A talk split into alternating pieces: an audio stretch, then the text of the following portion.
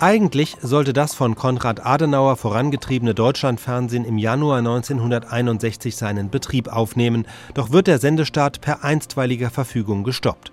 Am 28. Februar schließlich kommt das Bundesverfassungsgericht auch zum Ergebnis, das Deutschlandfernsehen verstößt gegen das Grundgesetz. Nicht nur gegen Artikel 5, der die Pressefreiheit und die Unabhängigkeit des Rundfunks garantiert, sondern auch gegen den Grundsatz des bundesfreundlichen Verhaltens.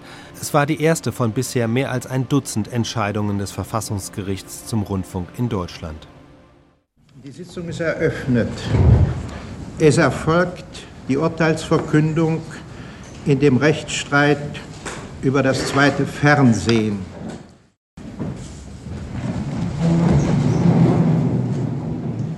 Im Namen des Volks.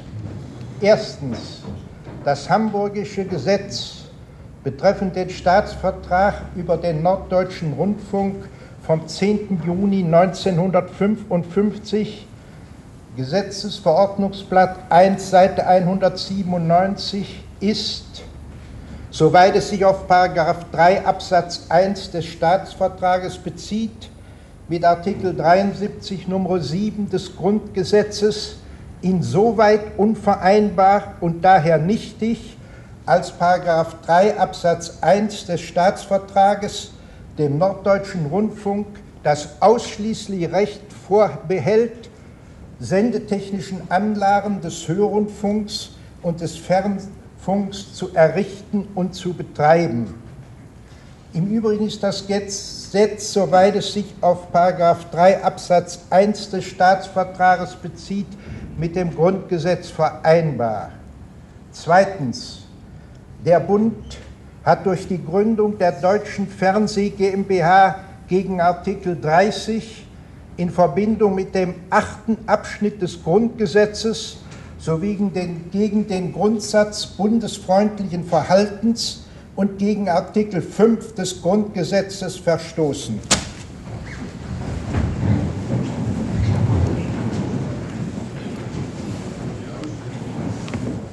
Es folgt nun die Bekanntgabe der wesentlichen Gründe. Die Freie und Hansestadt Hamburg und das Land Hessen sind der Ansicht, der Bund habe ihre verfassungsmäßigen Rechte verletzt. Die Freie und Hansestadt Hamburg hat gemäß Artikel 93 Absatz 1 Nummer 3 Grundgesetz, Paragraph 13 Nummer 7 68 folgende Bundesverfassungsgerichtsgesetz beantragt zu erkennen. Die Bundesregierung verletzt die der Freien und Hansestadt Hamburg nach Artikel 30 zustehenden Rechte, indem sie a. am 25.07.1960 eine deutsche Fernseh GmbH zur Beschaffung und Herstellung eines Fernsehprogramms gegründet hat und b. sich anschickt, auf für den Fernsehrundfunk zur Verfügung stehenden Frequenzen selbst Rundfunksendungen auszustrahlen oder das Recht zur Benutzung solcher Frequenzen anderen Programmträgern als den Rundfunkanstalten der Länder zu verleihen. Das Land Hessen hat beantragt festzustellen, die Bundesregierung verstößt gegen die Artikel 5 und 30 Grundgesetz in Verbindung mit Artikel 87 Absatz 3 Grundgesetz sowie gegen die sich aus dem bundesstaatlichen Aufbau des Grundgesetzes ergebenden Pflichten zu länderfreundlichem Verhalten, indem sie am 25.07.1960 eine Gesellschaft unter der Firma Deutschland Fernsehgesellschaft mit beschränkter Haftung gegründet hat und Maßnahmen dafür ergreift, dass diese Gesellschaft Fernsehsendungen veranstaltet. Der Senat der Freien und Hansestadt Hamburg hat ferner gemäß Artikel 93 Absatz 1 Nummer 2 Grundgesetz, Paragraph 13 Nummer 6, 76 folgende Bundesverfassungsgerichtsgesetz folgende Feststellung begehrt.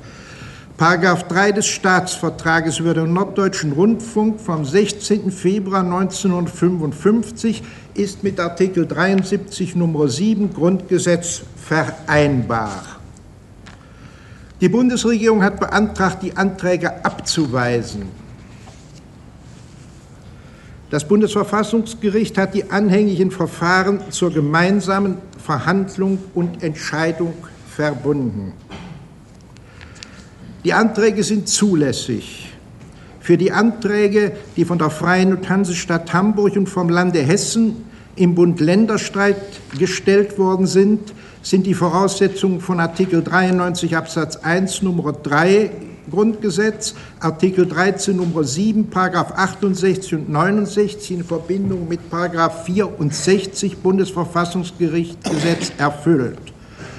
Auch der Antrag des Senats der Freien und Hansestadt Hamburg im Verfahren der abstrakten Normenkontrolle ist zulässig.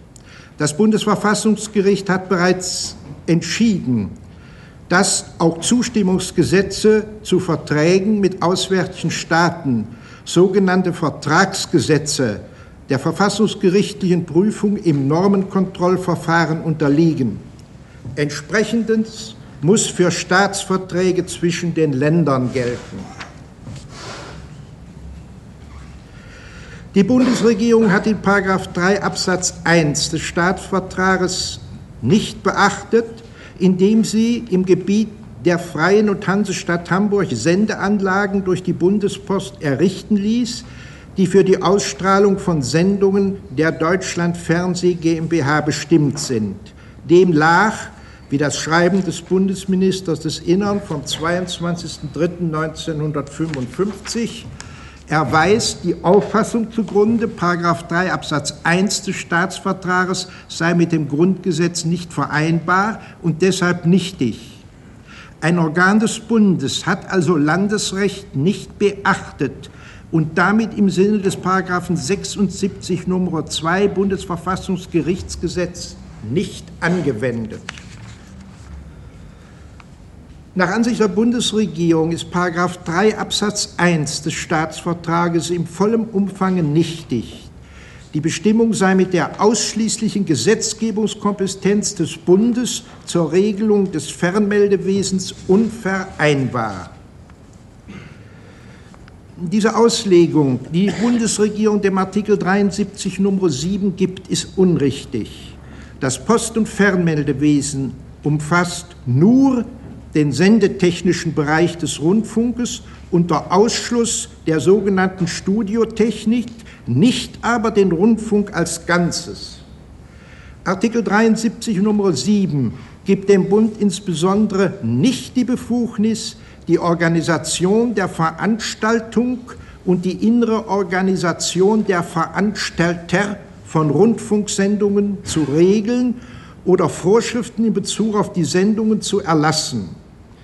Die von Artikel 5 Grundgesetz geforderte gesetzliche Normierung der in ihm zur Sicherung der Rundfunkfreiheit enthaltenen Leitgrundsätze, und zwar sowohl in materiellrechtlicher als auch in organisatorischer Hinsicht, fällt in die Gesetzgebungskompetenz der Länder, in die des Bundes allenfalls soweit er ausnahmsweise die Befugnis zur Veranstaltung von Rundfunksendungen besonderer Art haben sollte.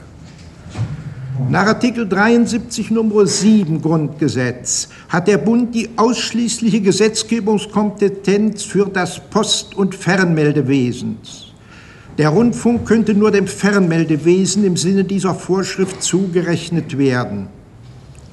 Die Fassung des Artikels 73 Nummer 7 Grundgesetz geht auf ältere Formulierungen zurück, die der Post zusätzlich zu ihren überkommenen Aufgaben das Telegrafenwesen zuwiesen. Mit Postwesen sind also in Artikel 73 Nummer 7 Grundgesetz die herkömmlichen Dienstzweige der Post im Gegensatz zum neuen Aufgabenbereich Fernmeldewesen gemeint, Beide gehören zur Bundespost im Sinne des Artikels 87 Absatz 1 Grundgesetz. Der Rundfunk, hier und im Folgenden Hörfunk und Fernsehrundfunk, bedient sich zur drahtlosen Übermittlung des Programms elektrischer Wellen, die durch Sender ausgestrahlt werden. Diese Rundfunksender sind Funkanlagen und damit Fernmeldeanlagen Sie gehören zum Fernmeldewesen im Sinne des Artikel 73 Nummer 7 Grundgesetz. bei einer dem natürlichen Wortverständnis und dem allgemeinen Sprachgebrauch folgenden Auslegung gehören zum Fellmeldewesen nur die technischen Vorgänge des Sendens der Rundfunkdarbietungen. Fernmeldewesen ist ein technischer, am Vorgang der Übermittlung von Signalen orientierter Begriff. Das Fernmeldewesen hat es mit den Fernmeldeanlagen, also mit technischen Einrichtungen zu tun, mit deren Hilfe Signale in die Ferne gemeldet oder übermittelt werden. Das wird durch das Gesetz über Fernmeldeanlagen von 1928 bestätigt, dessen Vorschriften, soweit sie hier heranzuziehen sind, sich nach Sinn und Wortlaut auf Regelungen über Errichtung und Betrieb von Funkanlagen, also auf die Regelung technischer Vorgänge beschränken.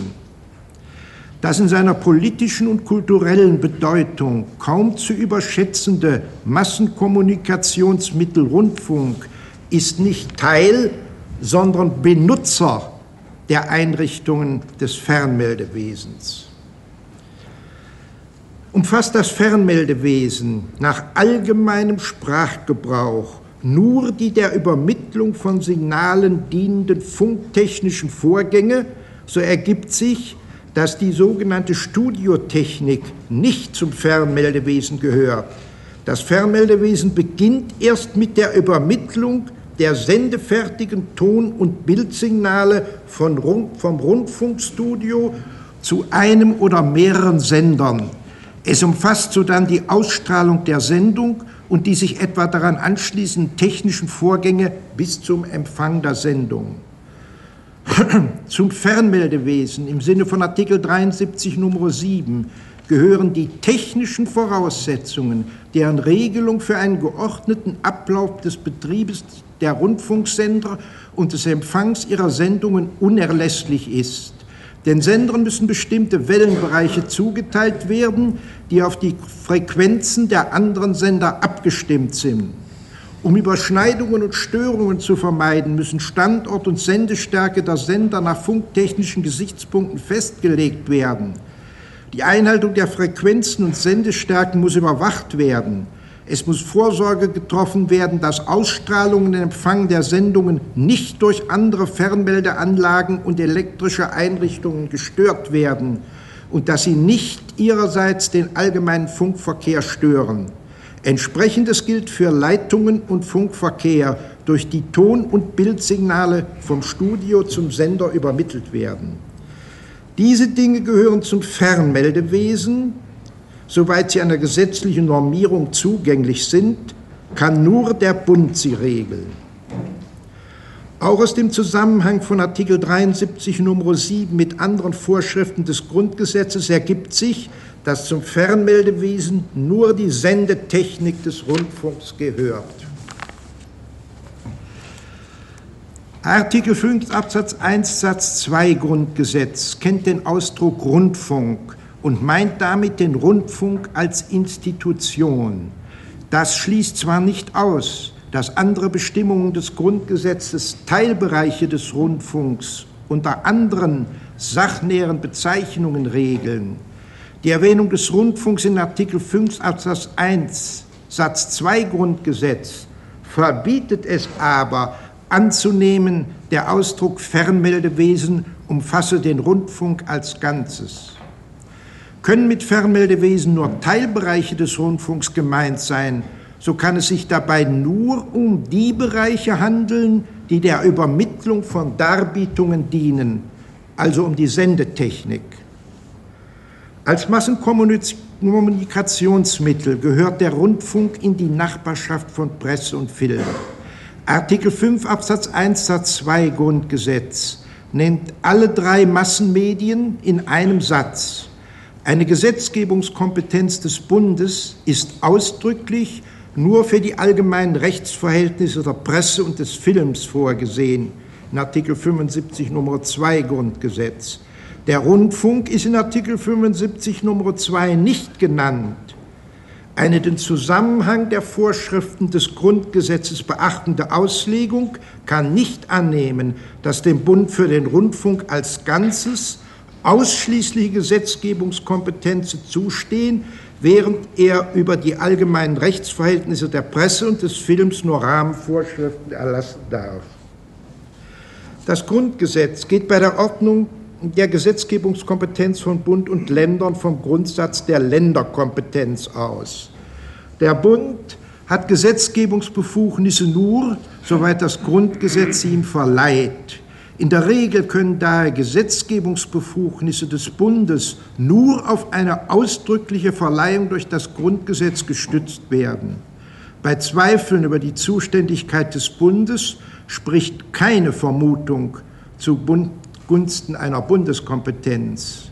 Die Systematik des Grundgesetzes fordert vielmehr eine strikte Interpretation des Artikels 73 folgende Grundgesetz. Es kommt hinzu, dass der Rundfunk jedenfalls auch ein kulturelles Phänomen ist, soweit kulturelle Angelegenheiten überhaupt staatlich verwaltet und geregelt werden können, fallen sie nach den, der Grundentscheidung des Grundgesetzes in den Bereich der Länder, soweit nicht besondere Bestimmungen des Grundgesetzes Begrenzungen oder Ausnahmen zugunsten des Bundes vorsehen. Diese Grundentscheidung der Verfassung, die nicht zuletzt eine Entscheidung zugunsten des föderalistischen Staatsaufbaus im Interesse einer wirksamen Teilung der Gewalten ist, verbietet es, gerade im Bereich kultureller Angelegenheiten ohne eine hinreichend deutliche grundgesetzliche Ausnahmeregelung anzunehmen, der Bund sei zuständig. Artikel 87 Absatz 1 Grundgesetz bestimmt, dass die Bundespost in bundeseigener Verwaltung geführt wird. Hieraus können keine Schlüsse auf den Umfang der Gesetzgebungskompetenz des Bundes gezogen werden. Es entspricht einem Grundsatz des deutschen Verfassungsrechts, dass die Bundeskompetenzen zur Gesetzgebung weiterreichen als die zur Verwaltung. Nach der Systematik des Grundgesetzes bezeichnet die Gesetzgebungskompetenz des Bundes die äußerste Grenze für seine Verwaltungsbefugnisse. Das heißt aber, dass die Verwaltungskompetenzen den Gesetzgebungskompetenzen des Bundes folgen und nicht umgekehrt die Gesetzgebungs-, den Verwaltungsbefugnissen. Aus angeblichen Befugnissen des Bundes nach Artikel 87 Absatz 1 können also keine Schlüsse auf den Umfang der Gesetzgebungskompetenz des Bundes gezogen werden. Überdies meinen Post- und Fernmeldewesen in Artikel 73 Nr. 7 Grundgesetz und Bundespost in Artikel 87 Absatz 1 Grundgesetz dieselben Sachbereiche. Der Umfang des Sachbereiches Bundespost ergibt sich aus dem, was unter Post- und Fernmeldewesen zu verstehen ist. Es ist doch nicht richtig, dass der Rundfunk als Angelegenheiten der Bundespost angesehen wird. Die Bundesregierung lässt die Angelegenheiten des Rundfunks von technischen Fragen abgesehen, federführend nicht beim Bundesministerium für das Post- und Fernmeldewesen, sondern beim Bundesministerium des Innern bearbeiten. Sie gibt damit zu erkennen, dass es sich auch ihrer Ansicht nach nicht um Angelegenheiten des Fernmeldewesens handelt. Die Interessen der Allgemeinheit fordern eine Ordnung des Funkwesens, die wirksam nur vom Bunde vorgenommen werden kann. Das gilt auch für den Rundfunk. Zuteilung und Abgrenzung der Wellenbereiche der Sender, Bestimmung ihrer Standorte und Sendestärken unter funktechnischen Gesichtspunkten, die sogenannte Leitungstechnik, Überwachung des Funkverkehrs, sein Schutz gegen großräumige und örtliche Störungen sowie die Durchführung internationaler Vereinbarungen können nach Lage der Sache nur einheitlich geregelt werden, wenn ein Chaos im Funkverkehr vermieden werden soll. Artikel 73 Nummer 7 Grundgesetz dient dem Zweck, die unerlässlich einheitliche Regelung dieser und ähnlicher Angelegenheiten möglich zu machen. Dieser Zweck fordert aber nicht über Funk und insbesondere sendetechnische Fragen hinaus von Bundeswegen auch die Veranstaltung von Rundfunksendungen einer gesetzlichen Normierung zu unterziehen.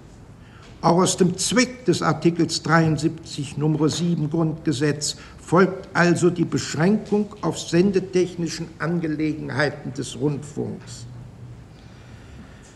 Eine historische Interpretation des Ausdrucks Fernmeldewesen führt nicht zu anderen Ergebnissen. Es ist zwar richtig, dass mittels der Verwaltungspraxis der Reichspost Behörden des Reiches in der Zeit von 1926 bis Anfang 1933 einen nicht unerheblichen Einfluss auf die Organisation der Veranstalter von Rundfunksendungen und die Gestaltungen des, Pro des Programms genommen haben. Es geht jedoch nicht an, hieraus zu schließen, das Fernmeldewesen im Sinne des Artikel 73 Nr. 7 Grundgesetz umfasse den Rundfunk als Ganzes. Eine gesetzliche Regelung des Rundfunkes ist in der Zeit bis 1933 nicht getroffen worden. Weder die Verordnung zum Schutze des Funkverkehrs vom 8. März 1924 noch das Gesetz zur Änderung des Telegrafengesetzes vom 3. Dezember 1927 dass die Bekanntmachung der Neufassung des Telegrafengesetzes unter Bezeichnung Gesetz über Fernmeldeanlagen vorsah, kennen das Wort Rundfunk. Die Begründung zu diesem Änderungsgesetz erwähnt den Rundfunk lediglich im Zusammenhang mit der Erhebung von Gebühren für Errichtung und Betrieb von Rundfunkempfanganlagen. Zweck der Änderung des Telegrafengesetzes war nach der Begründung die Festigung des staatlichen Funkhoheitsrechtes angesichts der Fortschritte der Funktechnik. Das Gesetz ist im Reichstag in allen drei Beratungen ohne Diskussion angenommen worden. Dem Wortlaut des Gesetzes über Fernmeldeanlagen beschränkt sich bei unbefangener Deutung auf die Regelung funktechnischer Fragen. Aus ihm ergeben sich keine Hinweise darauf, dass der Rundfunk als Ganzes dem Post- und Telegrafenwesen im Sinne des Artikels 6 Nummer 7 und des Artikels 86 Absatz 1 der Weimarer Verfassung zugerechnet wurde. Gleiches gilt für die Begründung zum Gesetzentwurf. In den Kommentaren zur Reichsverfassung von 1919 wird der Rundfunk weder bei Artikel 6 Nummer 7 noch bei Artikel 88 Absatz 1 erwähnt, geschweige denn in das Post- und Telegrafenwesen einbezogen. Die Bundesregierung kann sich also für die historische Prägung des Begriffes Fernmeldewesen nicht auf die Gesetzgebung, sondern nur auf die Verwaltungspraxis der Reichspost und des Reichsministers des Innern in der Zeit bis 1933 beziehen. Sie beruft sich hierauf insbesondere für ihre Ansicht, die Kompetenz zur Regelung des Fernmeldewesens umfasse auch die Befugnis, die Leit Grundsätze des Artikels 5 Grundgesetz gesetzlich zu normieren. Das Mittel, mit dessen Hilfe sich nicht nur das Reich, sondern auch die Länder Einfluss auf die Veranstaltung von Rundfunksendungen verschafften, waren vor allem die seit 1926 üblichen mit Bedingungen verbundenen Genehmigungen zur Benutzung von Funksendeanlagen der Reichspost für Zwecke Unterhalt, des Unterhaltungsrundfunkes, den Richtlinien für den Nachrichten- und Vortragsdienst sowie die Bestimmungen für die Überwachungsausschüsse und die Beiräte beigefügt waren. Es ist nur bedingt richtig, dass die Einwirkung von Reichs- und Ländern auf die Veranstaltung der Sendungen der politischen Unparteilichkeit, der organisatorischen Neutralität der Sendegesellschaften und der Sicherung des Rechtes der freien Meinungsäußerung im Rundfunk dienten. Hierfür könnte nur Nummer eins der Richtlinien herangezogen werden, die bestimmte, der Rundfunk dient keiner Partei, sein gesamtes Nachrichten- und Vortragsdienst ist daher streng überparteilich zu gestalten. Im Übrigen aber wurde mit Hilfe der Bedingungen ein System staatlicher Einflussnahme und Überwachungen verwirklicht, das einer Zensur nahe kam. Es ist bezweifelt worden, dass diese Verwaltungspraxis mit dem durch Artikel 118 Weimarer Reichsverfassung geschützten Recht der freien Meinungsäußerung vereinbar war. Aber gleichgültig, ob die Verwaltungspraxis der Reichspost und des Reichsministeriums des Innern mit Artikel 118 Weimarer Verfassung vereinbar war oder nicht, jedenfalls kann bei zusammenfassender Würdigung der mit Hilfe der Bedingungen verwirklichten Sicherung des behördlichen Einflusses auf die Darbietungen des Rundfunks nicht festgestellt werden, dass diese Einflussnahme dem Ziel diente, das Grundrecht der freien Meinungsäußerung einschließlich des Zensurverbotes im Bereich des Rundfunks zu sichern. Gleiches gilt für die Einwirkungsmöglichkeiten, die sich das Reich über die Reichsrundfunkgesellschaft auf die einzelnen Programmgesellschaften verschaffte. Die Bundesregierung beruft sich also zu Unrecht auf die Verwaltungspraxis der Zeit bis 1933, wenn sie meint, die Kompetenz zur Regelung des Fernmeldewesens eröffnet dem Bund auch die Möglichkeit, die Leitgrundsätze des Artikels 5 Grundgesetz für den Rundfunk gesetzlich zu normieren. Eine, die Verfassungsmäßigkeit der Verwaltungspraxis der Reichspost und des Reichsministers des Inneren hinsichtlich des Rundfunks war zudem auch in anderer Hinsicht umstritten. Die Neuordnung des Rundfunkes in Jahren 1925-26 war ebenso wie die Reform vom Sommer 1932 das Ergebnis langwieriger Verhandlungen zwischen Reich und Ländern im Reichsrat und seinen Ausschüssen. In diesen Verhandlungen bestritten die Länder dem Reich die Kompetenz, das Rundfunkswesen zu ordnen. Sie wandten sich insbesondere gegen die zwar nicht von der Reichspost, wohl aber vom Reichsminister des Innern ausgehenden Versuche, politischen Einfluss auf die Programmgestaltung zu gewinnen. Die Meinungsverschiedenheiten zwischen Reich und Ländern wurden jedoch nicht ausgetragen. Man einigte sich auf Kompromisse, die den Ländern einen nicht geringen Einfluss auf die Veranstaltung der Rundfunksendungen einräumten.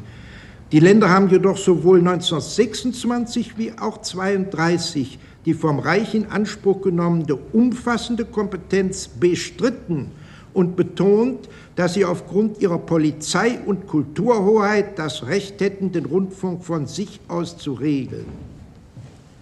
Angesichts dieser grundsätzlichen Meinungsverschiedenheiten zwischen dem Reich und den Ländern kann von einer gewohnheitsrechtlichen Ergänzung der Verfassung im Sinne einer Reichskompetenz nicht die Rede sein. Es, schließ, es kann, kommt schließlich hinzu, dass der behördliche Einfluss auf die Darbietung des Rundfunks nicht vom Reichspostminister oder der Reichspost, sondern vom Reichsminister des Innern und den Landesregierungen ausging. Schuster hat zu Recht mit allem Nachdruck darauf hingewiesen, dass vor und nach 1933 die Reichspost nie etwas mit der Programmseite zu tun, sondern sich nur auf die technische Seite des Rundfunks beschränkt hatte. Dem entsprach es, dass das Rundfunkrecht nur insoweit dem Fernmelderecht zugerechnet wurde, als es die technische Seite des Rundfunks regelte. Insgesamt kann also nicht angenommen werden, dass die Verwaltungspraxis der Reichspost, des Reichsministers des Innern und der Landesregierung bis 1933 einen den Rundfunk als ganzes umfassenden Rechtsbegriff Fernmeldewesen geprägt hat, den der Grundgesetzgeber hätte übernehmen können. Die Zeit von 1933 bis 1945 muss außer Betracht bleiben. Die Entwicklung des Rundfunks in den Jahren von 1945 bis 1949 konnte zur Festigung eines den Rundfunk als ganzes umfassenden Begriff des Fernmeldewesens nicht beitragen. Die Entstehungsgeschichte des Artikels 73 Nummer 7 Grundgesetz bestätigt, dass das Fernmeldewesen nicht den Rundfunk als Ganzes umfasst. Aus den Verhandlungen des Parlamentarischen Rates kann eindeutig nur entnommen werden, dass einerseits entgegen dem Vorschlag des Verfassungskonvents auf Herrn Chiemsee die technische Seite des Rundfunks zum Fernmeldewesen gerechnet wurde und dass andererseits die kulturelle Seite, also der Inhalt der Sendungen, Sache der Länder sein sollte. Die Frage, ob zum Fernmeldewesen auch die Organisation des Rundfunkswesens gehören sollte, blieb offen, ohne dass zwischen der Organisation der sendetechnischen Vorgänge und der Organisation der Veranstaltung von Rundfunksendungen unterschieden wurde. Eine auch nur annähernd eindeutige Antwort auf diese Frage kann den Materialien nicht entnommen werden. Wenn der Parlamentarische Rat die kulturelle Seite, also das Programm nicht zum Fernmeldewesen gerechnet, sondern als Sache der Länder angesehen hat, so schließt das aus, dass er einen Begriff Fernmeldewesen in das Grundgesetz übernommen hat, der den Rundfunk als Ganzes umfasst. Die nach Artikel 5 Grundgesetz gebotenen und zulässigen gesetzlichen Regelungen betreffen hauptsächlich den Inhalt der Sendungen, also im Sprachgebrauch des Parlamentarischen Rates die kulturelle Seite des Rundfunks. Nach seinem eindeutigen Willen waren solche Regelungen nicht dem Fernmeldewesen zuzurechnen. Die Kompetenz zur Regelung des Fernmeldewesens nach Artikel 73 Nr. 7 ist also auf sendetechnische Angelegenheit beschränkt. Weitergehende Gesetzgebungskompetenzen stehen dem Bund für den Rundfunk auch Kraft Sachzusammenhang nicht zu. Weder von der Studiotechnik noch von den mit der Veranstaltung von Rundfunksendungen zusammenhängenden Fragen gilt, dass ihre Regelung, soweit sie möglich und geboten ist, unerlässliche Voraussetzung für die Regelung der sendetechnischen Angelegenheiten des Rundfunks ist. Sendetechnik und Veranstaltung von Rundfunksendungen sind Sachbereiche, die sich trennen und gesondert regeln lassen. Insofern ist der Rundfunk kein Ganzes, das sinnvoll nur einheitlich von Bundeswegen geregelt werden könnte. Soweit der Bund nach Artikel 73 Nr. 7 Angelegenheiten des Rundfunks regeln kann, kann er auch deren Organisation gesetzlich normieren. Der Bund hat also die Befugnis, Regelungen über die Organisation rundfunksendetechnischer Anlagen zu erlassen. Der Bund könnte also zum Beispiel durch rechtsfähige Anstalten des öffentlichen Rechts errichtet, den Bau- und sendetechnischer Betrieb bundeseigener Anlagen für den Rundfunk übertragen werden könnte. Der Bund kann jedoch organisatorische Vorschriften nur für solche Institutionen erlassen, die sich auf Errichtung und technischen Betrieb der Sendeanlagen beschränken. Organisatorische Regelungen für die Veranstalter und für die Veranstaltung von Rundfunksendungen sind Sache des Landesgesetzgebers. Solche Regelungen haben schon wegen Artikel 5 Grundgesetz weit größere Bedeutung als Bestimmungen über die Organisation von Errichtung und technischem Betriebe von Sendeanlagen.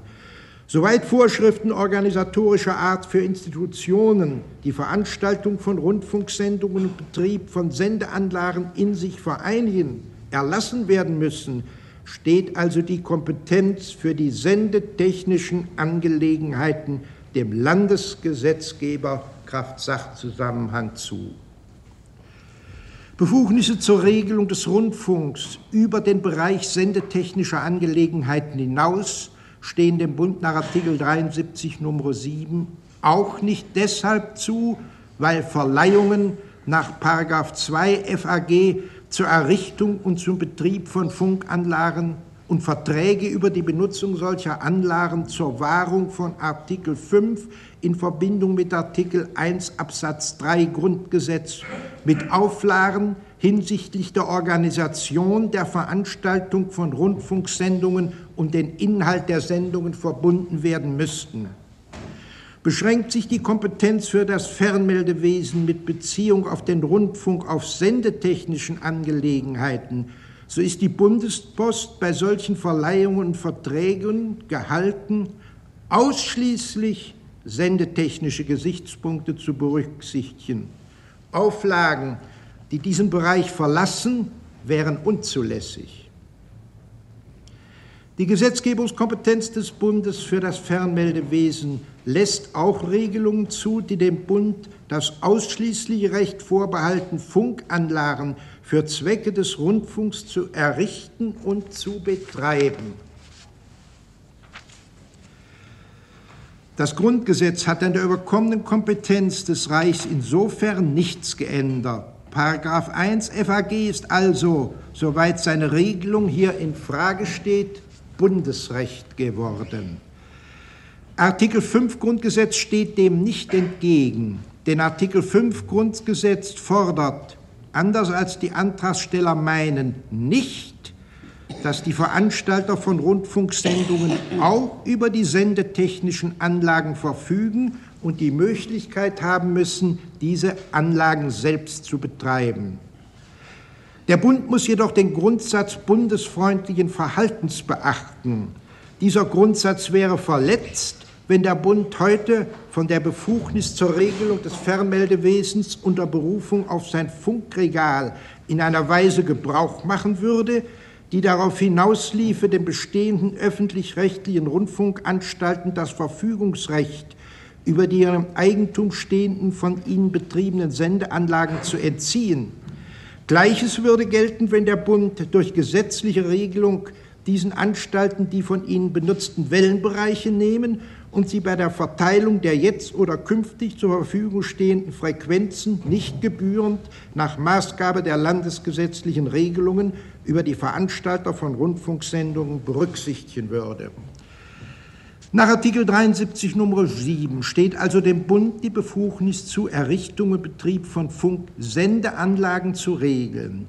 Paragraph 3 Absatz 1 des Staatsvertrages fällt in den Bereich dieser ausschließlichen Gesetzgebungskompetenz des Bundes, soweit er dem norddeutschen Rundfunk das ausschließliche Recht vorbehält, solche Sendeanlagen zu errichten und zu betreiben. Insoweit ist Paragraph 3 Absatz 1 des Staatsvertrages mit Artikel 73 Nummer 7 Grundgesetz in Verbindung mit Artikel 71 Grundgesetz unvereinbar und daher nichtig. Soweit Paragraph 3 Absatz 1 des Staatsvertrages dem Norddeutschen Rundfunk das ausschließliche Recht zur Veranstaltung von Rundfunksendungen vorbehält, ist er mit Artikel 73 Nummer 7 Grundgesetz vereinbar.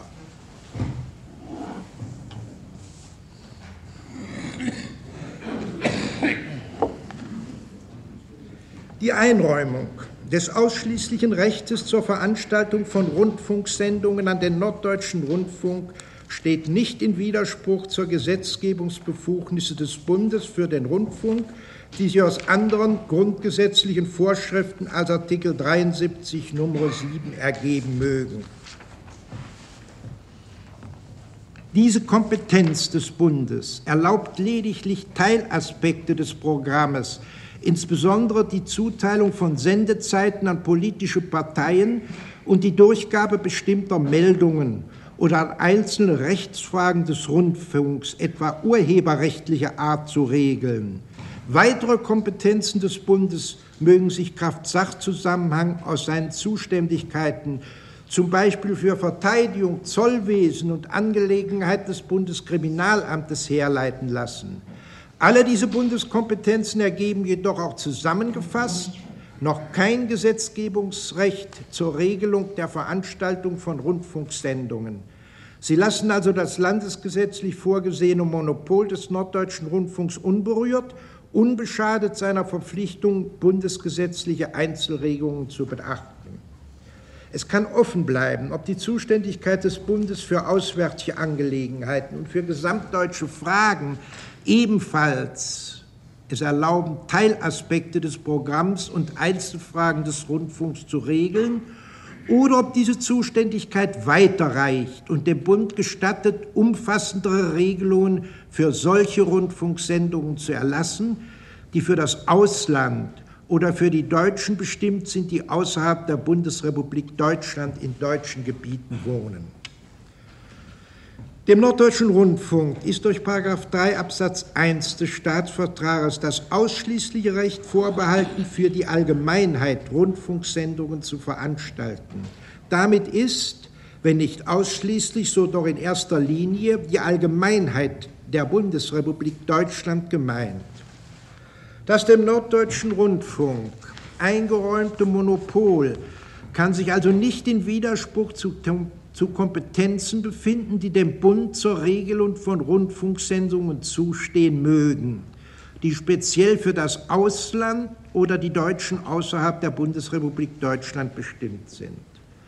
Aus Artikel 5 Grundgesetz kann der Bund keine Zuständigkeit herleiten. Artikel 5 ist keine Kompetenznorm, sondern bindet denjenigen, der die Veranstaltung von Rundfunksendungen zu regeln hat. Der Bund hat, anders als die Bundesregierung meint, keine Befugnis aus der Natur der Sache, durch Gesetz die Veranstaltung von Rundfunksendungen zu regeln, die der überregionalen Aufgabe nationaler Repräsentation nach innen, das heißt der Selbstdarstellung der Nation vor der Bevölkerung der Bundesrepublik Deutschland zu dienen bestimmt sind. Ebenso wenig stehen dem Bund entsprechende Verwaltungskompetenzen zu. Er kann auch nicht nach Artikel 87 Absatz 3 Grundgesetz für diesen Zweck durch Gesetz eine Bundesoberbehörde oder Anstalt des öffentlichen Rechtes errichten. Es bedarf deshalb keiner Prüfung, ob es sich um eine ausschließliche Gesetzgebungskompetenz des Bundes handeln würde um ob das in 3 Absatz 1 des Staatsvertrages vorgesehene Monopol des Norddeutschen Rundfunkes zur Veranstaltung von Rundfunksendungen mit einer solchen Bundeskompetenz vereinbar wäre. Das Hamburgische Gesetz betreffend den Staatsvertrag über den Norddeutschen Rundfunk ist also, soweit es sich auf 3 Absatz 1 des Staatsvertrages bezieht, mit dem Grundgesetz nur insoweit unvereinbar und daher nichtig, als es dem Norddeutschen Rundfunk das ausschließliche Recht vorbehält, sendetechnischen Anlagen des Hörfunkes und des Fernsehfunkes zu errichten und zu betreiben. Im Übrigen ist das Gesetz, soweit es sich auf 3 Absatz 1 des Staatsvertrags bezieht, mit dem Grundgesetz vereinbar. Der Bund hat durch die Gründung der Deutschen Fernseh GmbH gegen Artikel 30 in Verbindung mit Artikel 83 folgende Grundgesetz verstoßen. Die Veranstaltung von Rundfunksendungen ist nach der deutschen Rechtsentwicklung eine öffentliche Aufgabe. Wenn sich der Staat mit dieser Aufgabe in irgendeiner Form befasst, wird sie zu einer staatlichen Aufgabe, deren Erfüllung nach Artikel 30 Grundgesetz Sache der Länder ist, soweit das Grundgesetz keine andere Regelung getroffen oder zugelassen hat. Für die Anstaltung von Rundfunksendungen hat das Grundgesetz keine andere Regelung zugunsten des Bundes getroffen oder zugelassen. Es kann dahingestellt bleiben, ob die für die bundesstaatliche Struktur unserer Verfassungsordnung grundlegende Vorschrift des Artikels 30 jede staatliche Tätigkeit schlechthin erfasst. Jedenfalls fängt unter diese Kompetenznorm diejenige Betätigung des Staates, die der Erfüllung öffentlicher Aufgaben dient und zwar ohne Rücksicht darauf, ob Mittel des öffentlichen oder des privaten Rechtes verwendet werden. Eine andere Auslegung würde, zumal angesichts des zunehmenden Umfangs der nicht eingreifenden Verwaltung, dem Sinne des Artikels 30 nicht gerecht werden. Sie würde auch der Entstehungsgeschichte der Vorschrift widersprechen. Die Veranstaltung von Rundfunksendungen gehört in Deutschland seit 1926 herkömmlich zu den Aufgaben der öffentlichen Verwaltung. Entscheidend für die Einbeziehung des Rundfunkes in den Bereich der öffentlichen Verwaltung war die Tatsache, dass der Rundfunk ein Publikationsmittel und Nachrichtenträger ersten Ranges war und ist und im politischen Raume wirkt. Dem steht nicht entgegen, dass unter der Weimarer Verfassung die Sendung von Gesellschaften des privaten Rechtes veranstaltet wurden. Maßgebend hierfür war nicht die Ansicht, die Veranstaltung der Sendung sei eine Angelegenheit privatwirtschaftlicher Betätigung, sondern unter anderem die Tatsache, dass der Reichspost infolge der Inflation die Mittel fehlten, um diese Aufgabe selbst in Angriff zu nehmen. Die Reichspost hat sich aber bemüht, ohne eigene finanzielle Aufwendungen die Stimmenmehrheit in den Organisationen der Rundfunkgesellschaften zu erlangen. Im Jahre 1926 gelang es ihr, dieses Ziel zu erreichen. Durch die Reform im Jahre 1932 wurde das private Kapital völlig ausgeschaltet. Alle Anteile an der Reichsrundfunkgesellschaft und den regionalen Programmgesellschaften, die noch in privater Hand waren, wurden auf Reich und Länder übertragen. In diesem Zusammenhang ist es unerheblich, ob die vom Reich in Anspruch genommenen Zuständigkeiten mit der Kompetenzverteilung zwischen Reich und Länder und ob der von Reich und Ländern ausgeübte Einfluss auf den Rundfunk mit dem Recht der freien Meinungsäußerung und dem Zensurverbot vereinbar waren. Hier kommt es nur darauf an, dass diese Einflussnahme nur als Auswirkung der Ansicht verstanden werden kann, die Verbreitung von Rundfunksendungen gehöre nicht nur in den Bereich des Öffentlichen, sondern in den Bereich der öffentlichen Aufgaben. Nach 1945 trat die Auffassung vom Rundfunk als einer öffentlichen Aufgabe noch stärker in Erscheinung, indem als Veranstalter der Rundfunksendungen Anstalten des öffentlichen Rechts begründet wurden. Auch das Bundesgesetz vom 29. November 1960 errichtete zwei öffentlich-rechtliche Anstalten. Der Entwurf dieses Gesetzes sah für das zweite Fernsehprogramm eine solche Anstalt vor. Die von Rundfunkanstalten öffentlichen Rechts erfüllten Aufgaben gehören zum Bereich der öffentlichen Verwaltung. Zusammenfassend ist festzustellen, dass der Rundfunk in Deutschland zu einer öffentlichen Einrichtung geworden ist und in öffentlicher Verantwortung steht. Wenn sich aber der Staat mit dem Rundfunk in irgendeiner Form befasst, so nimmt er damit eine Aufgabe der öffentlichen Verwaltung wahr. Entgegen der Ansicht der Bundesregierung wird also die Veranstaltung von Rundfunksendungen als Aufgabe der öffentlichen Verwaltung von der Kompetenzabgrenzung zwischen Bund und Ländern, Artikel 30 Grundgesetz, erfasst, und zwar auch dann, wenn sich der Staat, wie er es hier getan hat, privatrechtlicher Formen bedient. Die Bundesregierung meint, die Erfüllung von Aufgaben der öffentlichen Verwaltung mit privatrechtlichen Mitteln werde nur dann von Artikel 30 erfasst, wenn es um die Ausführung von Gesetzen gehe. Da die Gründung der Deutschland Fernseh GmbH nicht Gesetzesausführung sei, greife Artikel 30 Grundgesetz nicht ein. Artikel 30 gilt aber sowohl für die gesetzesakzessorische wie für die gesetzesfreie Erfüllung öffentlicher Aufgaben. Das ergibt sich zwingend aus dem Verhältnis von Artikel 30 Grundgesetz zum achten Abschnitt des Grundgesetzes und daraus, dass dieser Abschnitt von der Bundesverwaltung auch insofern handelt, als sie gesetzesfreie Verwaltung ist. Die Bundesregierung meint, das Prinzip des Artikels 30, die grundsätzliche Zuständigkeit der Länder, werde im achten Abschnitt des Grundgesetzes nur in Artikel 83 und dort nur für die gesetzesausführende Verwaltung wiederholt. Das rechtfertige den Schluss, der Vorrang der Länder gelte nicht für die gesetzesfreie Verwaltung. Für diese Verwaltung habe der achte Abschnitt des Grundgesetzes generell eine andere Regelung im Sinne des Artikels 30 getroffen. Man kann aber für das Verhältnis des, Artik des achten Abschnitts des Grundgesetzes zu Artikel 30 nicht allein auf Artikel 83 Bezug nehmen.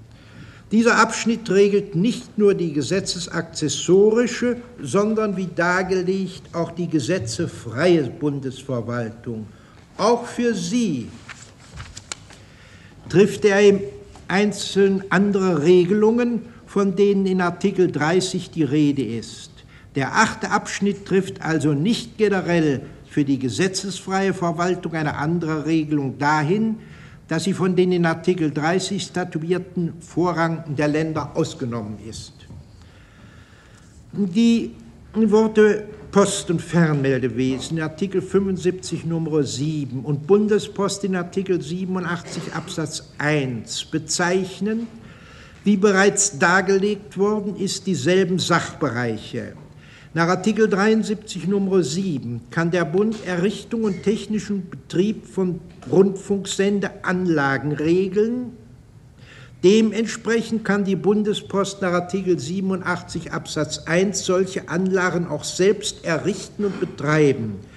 Der Bund hat also durch den Bau posteigener Sender, die zur Ausstrahlung eines zweiten Fernsehprogrammes dienen sollen, nicht gegen Artikel 30 in Verbindung mit Artikel 83 folgende verstoßen. Die Veranstaltung von Rundfunksendungen gehört dagegen nicht zum Post- und Fernmeldewesen im Sinne des Artikels 73 Nummer 7.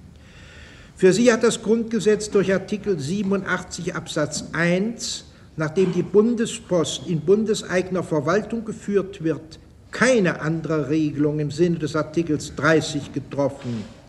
Die Gründung der Deutschen Fernseh GmbH ist deshalb weder unmittelbar noch Kraft Zusammenhang, Sachzusammenhangs durch Artikel 87 Absatz 1 gedeckt. Die Kompetenz zur Regelung des Post- und Fernmeldewesens umfasst nicht die Befugnis, die Leitgrundsätze gesetzlich zu normieren, die durch Artikel 5 in materiellrechtlicher und organisatorischer Hinsicht für die Veranstaltung und die Veranstalter von Rundfunksendungen gefordert oder zugelassen werden. Daraus folgt, dass der Bund Verleihungen nach 2 FAG und Verträge über die Benutzung von bundeseigenen Rundfunkanlagen nicht von Auflagen abhängig machen darf, die über den Bereich sendetechnischer Angelegenheiten hinausgehen. Weiterreichende Verwaltungskompetenzen stehen dem Bund entgegen der Auffassung der Bundesregierung auch wegen Artikel 1 Absatz 3 nicht zu. Diese Vorschrift ist ebenso wenig wie Artikel 5 eine Kompetenznorm. Zur Wahrung der Grundrechte sind Bund und Länder nach Maßgabe ihrer durch das Grundgesetz abgegrenzten Zuständigkeiten berufen. Zur Gewährleistung der Rundfunkfreiheit sind die Länder zuständig. Der Bund ist insofern auf die Einwirkungsmöglichkeiten beschränkt, die das Grundgesetz ihm für den Fall zuerkennt, dass ein Land das Grundgesetz außer Acht lässt. Die Gesetzgebungs- und Verwaltungskompetenz für die Veranstaltung von Rundfunksendungen steht also den Ländern zu. Die zur Ausstrahlung des Programms notwendigen sendetechnischen Anlagen unterliegen der Gesetzgebungskompetenz des Bundes. Der Bund verfügt nach Artikel 87 Absatz 1 auch über entsprechende Verwaltungsbefugnisse und ist insbesondere für die Zuteilung der Wellenbereiche an die Sender zuständig.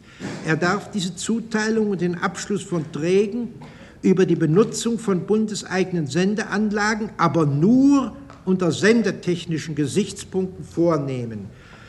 Für die danach notwendige Zusammenarbeit von Bund und Ländern muss für beide Seiten der Grundsatz bundesfreundlichen Verhaltens maßgebend sein. Mit dem Grundsatz bundesfreundlichen Verhaltens wäre es nicht vereinbar, wenn der Bund den bestehenden Rundfunkanstalten die von ihnen benutzten Wellenbereiche entziehen und sie bei der Verteilung der jetzt oder künftig zur Verfügung stehenden Frequenzen nicht gebührend nach Maßgabe der landesgesetzlichen Regelungen die Veranstaltung von Rundfunksendungen berücksichtigen würde. Gleiches würde gelten, wenn der Bund von seinen Verwaltungsbefugnissen unter Berufung aus das Funkreal in einer Weise Gebrauch machen würde, die darauf hinausliefe, diesen Anstalten das Verfügungsrecht über die in ihrem Eigentum stehenden und von ihnen betriebenen Sendeanlagen zu entziehen. Die Gründung der Deutschen Fernseh GmbH ist nicht deshalb mit Artikel 30 und Artikel 83 folgende vereinbar, weil das Grundgesetz in Artikel 87 Absatz 1 Verwaltungskompetenzen des Bundes für auswärtige Angelegenheiten und gesamtdeutsche Fragen vorgesehen oder zugelassen hat. Es kann offen bleiben, in welchem Umfalle dem Bund unter diesem Gesichtspunkt Verwaltungskompetenzen für die Veranstaltung von Rundfunksendungen zustehen. Sie würden nicht weiter reichen als die Gesetzgebungsbefugnisse.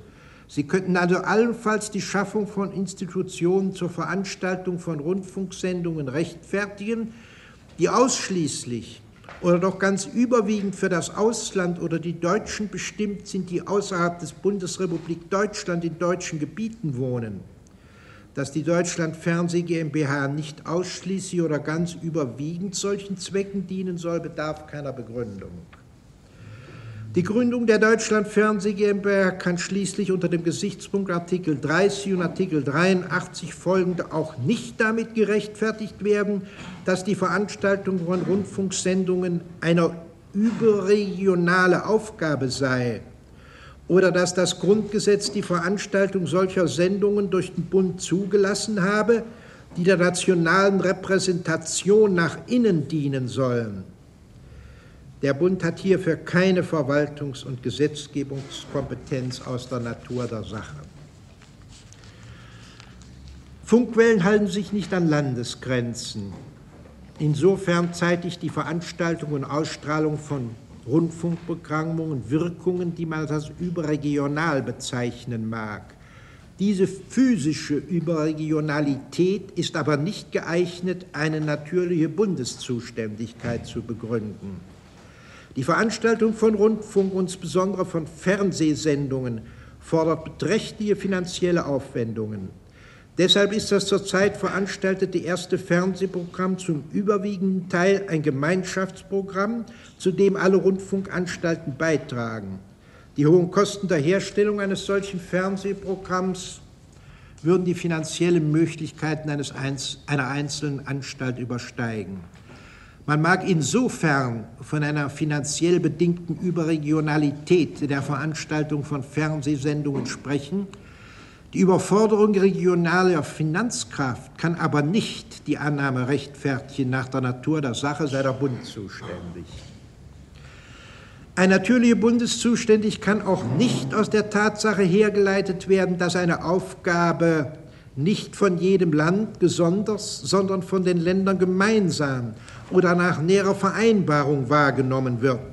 Die Tatsache der gemeinsamen oder koordinierten Erfüllung einer Aufgabe durch die Länder ist, gleichgültig welcher Art die Motive für die Zusammenarbeit sein mögen, für sich genommen kein Grund, der eine natürliche Bundeszuständigkeit rechtfertigen könnte. Es ist ein für den Bundesstaat entscheidender Unterschied, ob sich die Länder einigen oder ob der Bund eine Angelegenheit auch gegen den Willen der Länder oder einzelner Länder gesetzgeberisch regeln und verwalten kann.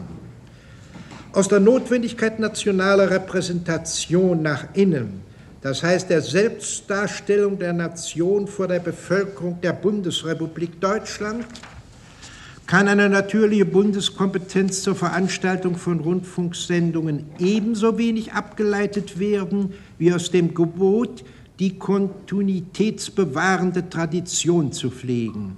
Sicherlich ist notwendig, diese Dinge von Staatswegen zu fördern. Es ist aber unverkennbar, dass mit ihnen Aufgaben bezeichnet sind, die sich einer näheren Bestimmung entziehen.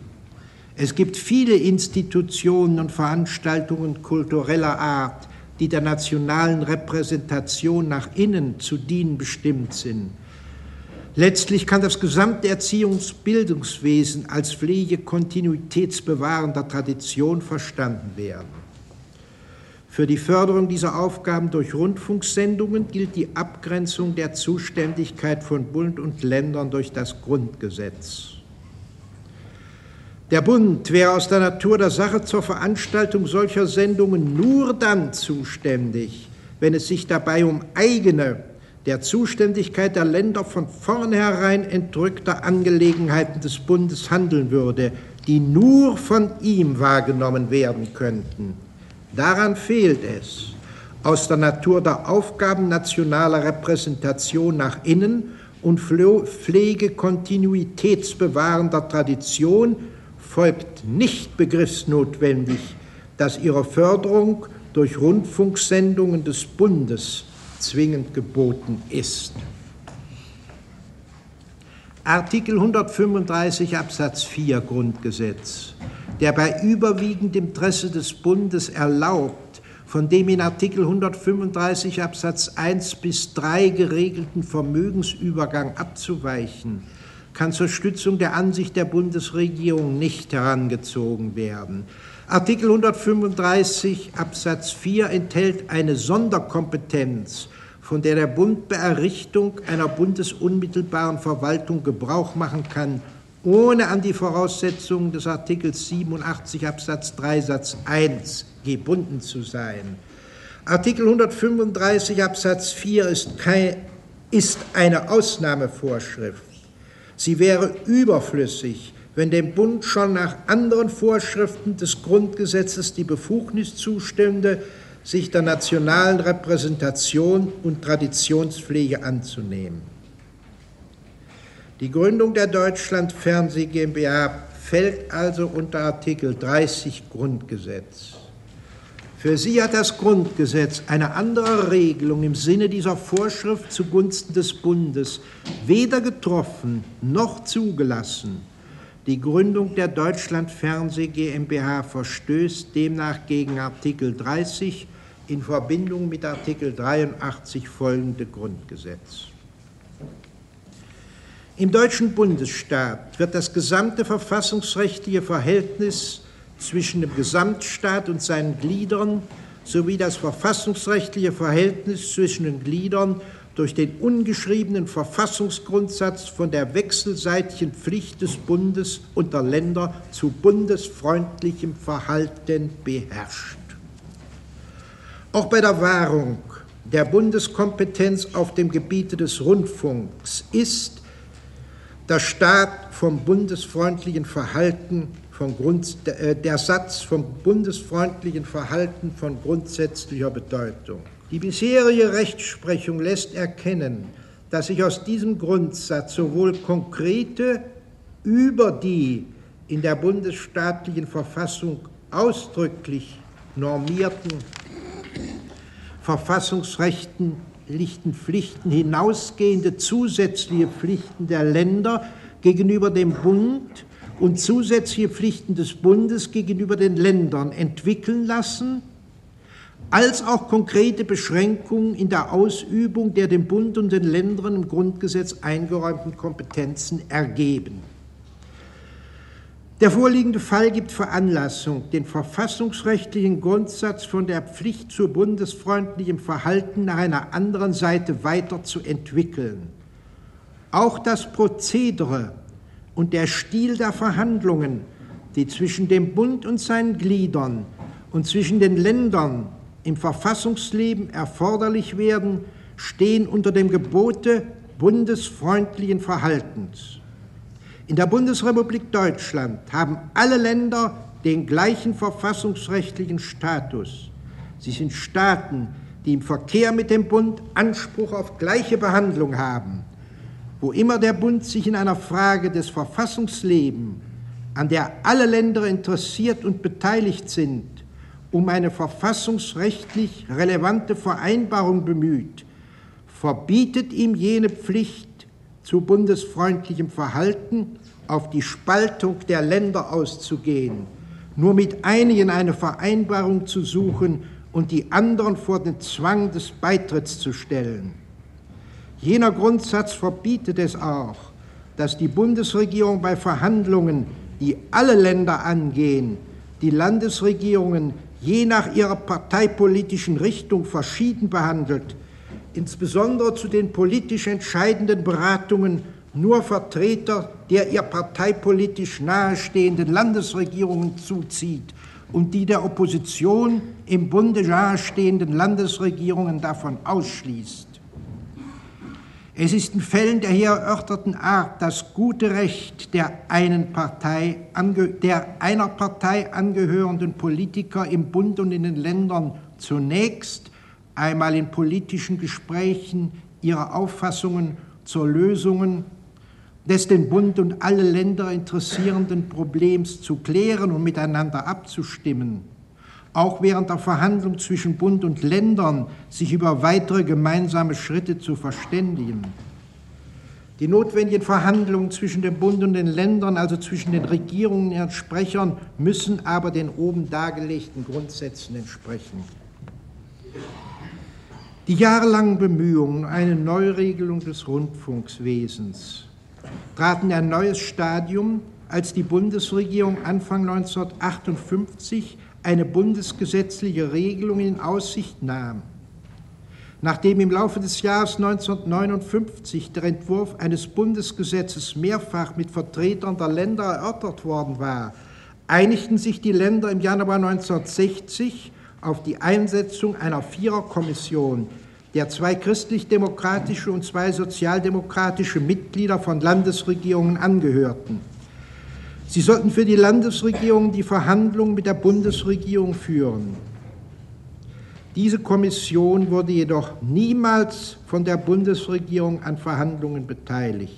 Nur eines ihrer Mitglieder, der der Christlich-Demokratischen Union angehörende Ministerpräsident von Rheinland-Pfalz, hat nicht in dieser Eigenschaft,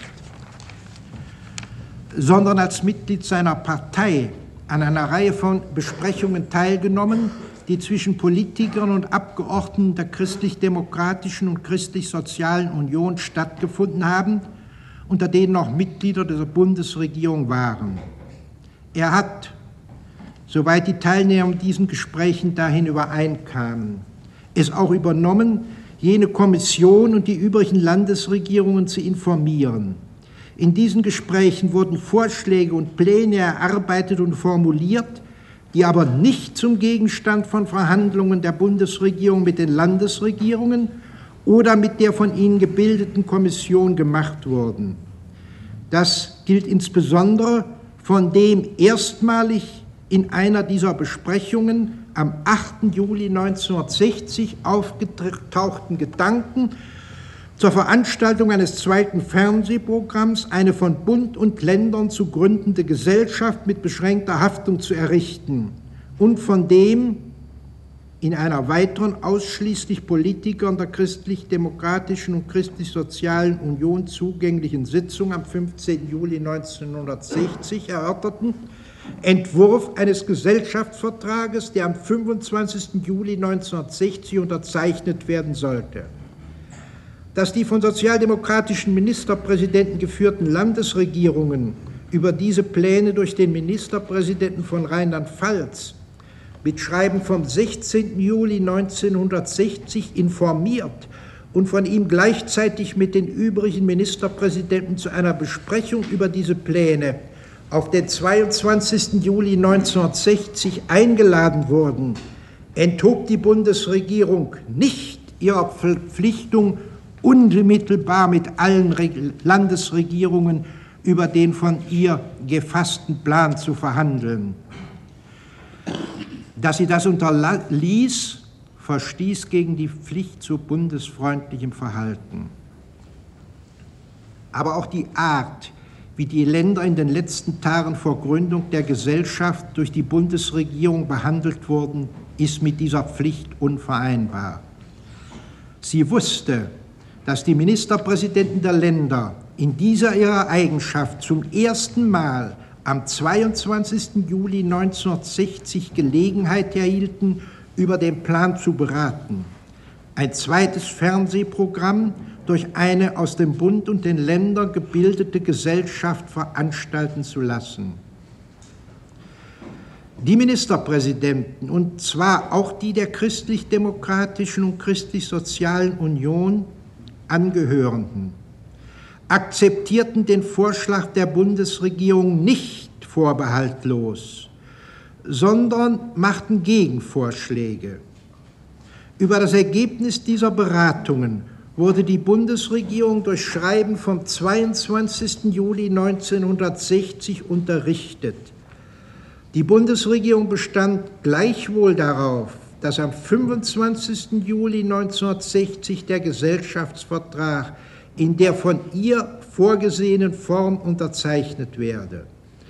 Das Schreiben der Bundesregierung trägt das Datum vom 23. Juli 1960, ist in Bonn am 24. Juli 1960 17 Uhr aufgegeben und beim Adressaten, dem Ministerpräsidenten von Rheinland-Pfalz, am 25. Juli 1960 16.15 Uhr eingegangen, zu einer Zeit also, zu der der Gesellschaftsvertrag bereits notariell beurkundet war.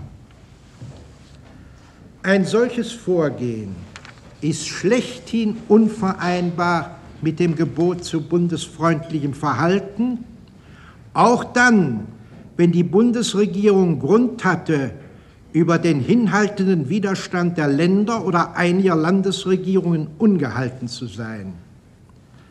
Es geht hier nicht darum, ob die Bundesregierung die Verhandlungen mit den Ländern als gescheitert betrachten und den nach ihrer Überzeugung verfassungsrechtlich zulässigen Weg der Gründung der Gesellschaft ohne Beteiligung der Länder beschreiten durfte, sondern darum, dass jede Landesregierung als das verfassungsmäßige Organ eines Gliedstaats der Bundesrepublik Deutschland von der Bundesregierung erwarten durfte, dass diese auf Gegenvorschläge der Länder, die einem neuen Plan galten, nicht mit vollendeten Tatsachen antwortete und dies innerhalb einer unangemessen kurzen Frist. Der Pflicht zu bundesfreundlichem Verhalten widerschreitet schließlich die Art der Gründung der Gesellschaft. Es geht wiederum nicht um die Frage, ob die Bundesregierung den Plan der nach ihrer Auffassung verfassungsrechtlich unbedenklichen Gründung der Gesellschaft verwirklichen durfte. Wenn wie hier klar ist, dass die Länder nicht willens sind, sich an der vom Bund beabsichtigten Gesellschaft mit beschränkter Haftung zu beteiligen, dann verstößt der Bund gegen das Gebot bundesfreundlichen Verhaltens, wenn er sich einen Treuhändler für die Länder sucht und mit dessen Hilfe die von den Ländern abgelehnte Gesellschaft gründet. Das Verhalten der Bundesregierung gipfelt in dem Gründungsakt, der die Gesellschaft ins Leben rief. Die Verfassungswidrigkeit der Prozedur haftet deshalb dem Gründungsakt derart an, dass die durch ihn geschaffene Situation auch aus diesem Grunde nicht zum Ausgangspunkt einer verfassungsrechtlich zulässigen Betätigung werden kann. In diesem Sinne verstößt die Gründung der Gesellschaft gegen das verfassungsrechtliche Gebot zu bundesfreundlichem Verhalten. Es kann dahingestellt bleiben, ob und inwieweit ein Land mit Rücksicht auf den Grundsatz bundesfreundlichen Verhaltens gegen den Bund auch einen verfassungsrechtlichen Anspruch darauf hat, dass der Bund die gemeinsame Verfassungsordnung nicht in einer Weise missbraucht, die die Interessen der Länder als Gliedstaaten des Bundesstaates verletzt. Jedenfalls sind der noch darzulegende Gehalt des Artikels 5 Grundgesetz und die darin enthaltene bundesverfassungsrechtliche Garantie der Freiheit des Rundfunks von so fundamentaler Bedeutung für das gesamte öffentliche, politische und verfassungsrechtliche Leben in den Ländern, dass diese vom Bund verlangen können, dass er im Bereich des Rundfunkswesens die durch das Grundgesetz gewährleistete Freiheit unangetastet lässt. Diese verfassungsrechtliche Position des Gliedstaats im Bundesstaat kann das Land gegen den Bund in einer Verfassungsrechtsstreitigkeit gemäß Artikel 93 Absatz 1 Nummer 3 GG, Paragraph 68 folgende Bundesverfassungsgerichtsgesetz verteidigen. Deshalb kann in diesem Rechtsstreit auch gerügt werden, der Bund habe durch die Gründung der Gesellschaft den Artikel 5 des Grundgesetzes verletzt. Artikel 5 enthält mehr als nur das individuelle Grundrecht des Bürgers gegen den Staat auf Respektierung einer Freiheitssphäre, innerhalb welcher er seine Meinung ungehindert äußern kann. Durch Artikel 5 Absatz 1 Satz 1 ist insbesondere auch die institutionelle Eigenständigkeit der Presse von der Beschaffung der Information bis zur Verbreitung der Nachricht und der Meinung gewährleistet. Dieser Verfassungsgarantie widerspräche es, die Presse oder ein Teil von ihr unmittelbar oder mittelbar von Staatswegen zu reglementieren oder zu steuern. Eine Einflussnahme des Staates wäre mit dieser verfassungsmäßigen Garantie der Pressefreiheit nur vereinbar, wenn sie wegen der Konkurrenz mit der Fülle der vom Staate unabhängigen Zeitungen und Zeitschriften an dem Bild der freien Presse substanziell nichts ändern würde. Die Bedeutung des Artikels 5 Grundgesetz für den Rundfunk kann nicht ohne Rücksicht auf den eben dargelegten Inhalt des Artikels 5 gewürdigt werden unbeschadet einer noch zu erörterten Besonderheit des Rundfunkswesens gehört der Rundfunk ebenso wie die Presse zu den unentbehrlichen modernen Massenkommunikationsmitteln, durch die Einfluss auf die öffentliche Meinung genommen und diese öffentliche Meinung mitgebildet wird. Der Rundfunk ist mehr als nur Medium der öffentlichen Meinungsbildung, er ist ein eminenter Faktor der öffentlichen Meinungsbildung.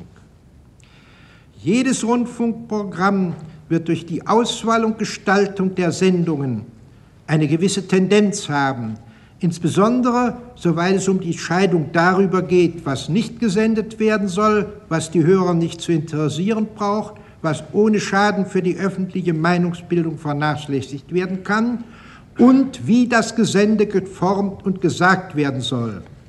Bei solcher Betrachtung wird deutlich, dass für den Rundfunk als einem neben der Presse stehenden, mindestens gleich bedeutsamen, unentbehrlichen modernen Massenkommunikationsmittel und Faktor der öffentlichen Meinungsbildung die institutionelle Freiheit nicht weniger wichtig ist als für die Presse. In Artikel 5 kommt das eindeutig zum Ausdruck, wenn Absatz 1 Satz 2 neben der Pressefreiheit die Freiheit der Berichterstattung durch Rundfunk und Film gewährleistet. Damit ist noch nichts über den Weg gesagt, auf dem diese Freiheit des Rundfunks im Allgemeinen und die der Berichterstattung durch Rundfunk im Besonderen gesichert werden muss damit dem Artikel 5 Genüge getan ist. Hier wird die Besonderheit bedeutsam, durch die sich der Rundfunk von der Presse unterscheidet. Zwar ist es unrichtig, dass Zeitungsverlage, Zeitungsdruckereien und Zeitungen in beliebigem Anzahl neu gegründet und erhalten werden können. Der Unterschied zwischen Presse und Rundfunk besteht aber darin, dass innerhalb des deutschen Pressenwesens eine relativ große Zahl von selbstständigen und nach ihrer Tendenz, politischen Färbung oder weltanschaulichen Grundhaltung miteinander konkurrierenden Pressenerzeugnisse existieren, während im Bereich des Rundfunkes sowohl aus technischen Gründen als auch mit Rücksicht auf den außergewöhnlich großen finanziellen Aufwand für die Veranstaltung von Rundfunkdarbietungen die Zahl der Träger solcher Veranstaltungen verhältnismäßig klein bleiben muss. Diese Sondersituation im Bereich des Rundfunkswesens erfordert besondere Vorkehrungen zur Verwirklichung und Aufrechterhaltung der in Artikel 5 Grundgesetz gewährleisteten Freiheiten des Rundfunks. Eines der diesem Zweck dienenden Mittel ist das Prinzip nach denen die bestehenden Rundfunkanstalten aufgebaut sind. Für die Veranstaltung von Rundfunksendungen wird durch Gesetz eine juristische Person des öffentlichen Rechts geschaffen, die dem staatlichen Einfluss entzogen oder höchstens einer beschränkten staatlichen Rechtsaufsicht unterworfen ist. Ihre kollegialen Organe sind faktisch in angemessenem Verhältnis aus Repräsentanten aller bedeutsamen politischen Weltanschauungen weltanschaulichen und gesellschaftlichen Gruppen zusammengesetzt. Sie haben die Macht, die für die Programmgestaltung maßgeblichen oder mitentscheidenden Kräfte darauf zu kontrollieren und dahin zu korrigieren, dass den im Gesetz genannten Grundsätzen für eine angemessene anteilige Heranziehung aller am Rundfunk Interessierten Genüge getan wird. Es steht mit Artikel 5 nicht in Widerspruch, wenn einer mit solchen Sicherungen ausgestatteten Institution unter den gegenwärtigen technischen Gegebenheiten und auf Landesebene ein Monopol für die Veranstaltung von Rundfunkdarbietungen eingeräumt wird. Artikel 5 Grundgesetz fordert zur Sicherung der Freiheit auf dem Gebiete des Rundfunks allerdings nicht die in den Landesrundfunkgesetzen gefundene und für die Rundfunkanstalten Bund, des Bundesrechts übernommene Form. Insbesondere ist es von der Bundesverfassung nicht gefordert, dass Veranstalter von Rundfunksendungen nur Anstalten des öffentlichen Rechtes sein können auch eine rechtsfähige Gesellschaft des privaten Rechtes könnte Träger von Veranstaltungen dieser Art sein, wenn sie nach ihrer Organisationsform hinreichende Gewähr bietet, dass in ihr in ähnlicher Weise wie in der öffentlich-rechtlichen Anstalt alle gesellschaftlich relevanten Kräfte zu Wort kommen und die Freiheit der Berichterstattung unangetastet bleibt. Gegen eine solche Gesellschaft besteht von Verfassungswegen kein Bedenken, wenn beispielsweise durch Gesetz eine die spezifischen Zwecke des Rundfunks, insbesondere die Enthaltung seiner institutionellen Freiheit, äh, sichernde besondere Gesellschaftsform zur Verfügung gestellt und jede den angegebenen Erfordernissen genügende Gesellschaft, die Rundfunksendungen veranstaltet, einer Staatsaufsicht ähnlich etwa der Banken- oder Versicherungsaufsicht unterworfen wird. Artikel 5 verlangt jedenfalls, dass dieses moderne Instrument der Meinungsbildung weder dem Staate noch einer gesellschaftlichen Gruppe ausgeliefert wird. Die Veranstalter von Rundfunkdarbietungen müssen also so organisiert werden, dass alle in Betracht kommenden Kräfte in ihren Organen Einfluss haben und im Gesamtprogramm zu Worte kommen können und dass für den Inhalt des Gesamtprogrammes Leitgrundsätze verbindlich sind, die ein Mindestmaß von inhaltlicher Ausgewogenheit, von Sachlichkeit und gegenseitiger Achtung gewährleisten. Das lässt sich nur sicherstellen, wenn diese organisatorischen und sachlichen Grundsätze durch Gesetz allgemein verbindlich gemacht werden. Artikel 5 fordert deshalb den Erlass solcher Gesetze. Aus Artikel 5 kann nicht hergeleitet werden, dass die Veranstaltung von Rundfunksendungen notwendig Eigentümer oder Verfügungsberechtigter über die sendetechnischen Anlagen seien und als Veranstalter notwendig auch das Recht besitzen müssten, diese Anlagen zu betreiben. Artikel 5 hindert nicht, dass auch Vertretern des Staates in den Organen des neutralisierten Trägers der Veranstaltungen ein angemessener Anteil eingeräumt wird.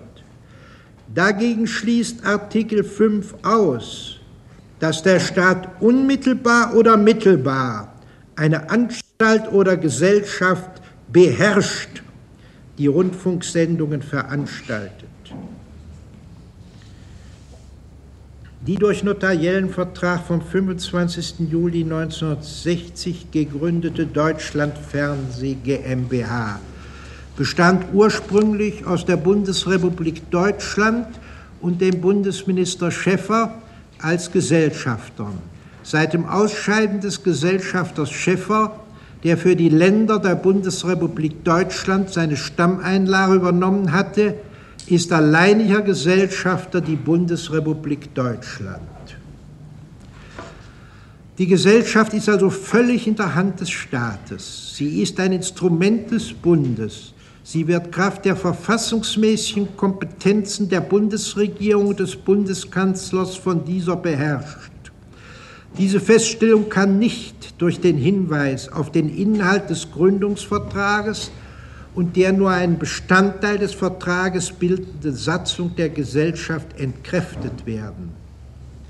Selbst wenn man unterstellt, dass die Gesellschaftsorgane, insbesondere der Aufsichtsrat und der Intendant, in relativer Unabhängigkeit arbeiten und die satzungsgemäße Grundsätze für die Programmgestaltung Gebote des Artikels 5 der institutionellen Freiheit des Rundfunks zur Zeit Rechnung tragen, bleibt entscheidend, dass das Gesellschaftsrecht und die Gesellschaftssatzung keine Gewähr gegen eine Veränderung der gegenwärtigen Gestalt der Gesellschaft bieten.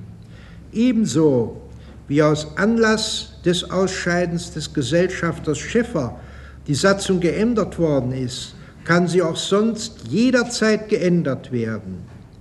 Die Gesellschafterversammlung kann jede Änderung beschließen, kann schließlich auch die Auflösung und Neugründung der Gesellschaft mit neuen Organen, einschließlich der damit verbundenen personellen Veränderungen beschließen. Es ist ein elementarer Unterschied, ob die oben angegebenen organisatorischen Vorkehrungen und sachlichen Leitgrundsätze zum Zwecke der Erhaltung der Freiheit des Rundfunkes in einem Gesetz oder in einem Gesellschaftsvertrag enthalten sind. Gründung und Existenz der Deutschen Fernseh GmbH verstoßen demnach gegen Artikel 5 Grundgesetz. Das sind die wesentlichen Gründe des Urteils. Die Sitzung ist geschlossen. Die Deutschland Fernsehen GmbH war damit am Ende. Dafür entsteht etwas anderes, das ZDF, das zweite deutsche Fernsehen. Der große Unterschied, das ZDF produziert selbstverständlich eigene Sendungen und seine rechtliche Grundlage ist kein Bundesgesetz, sondern ein Staatsvertrag zwischen den Bundesländern.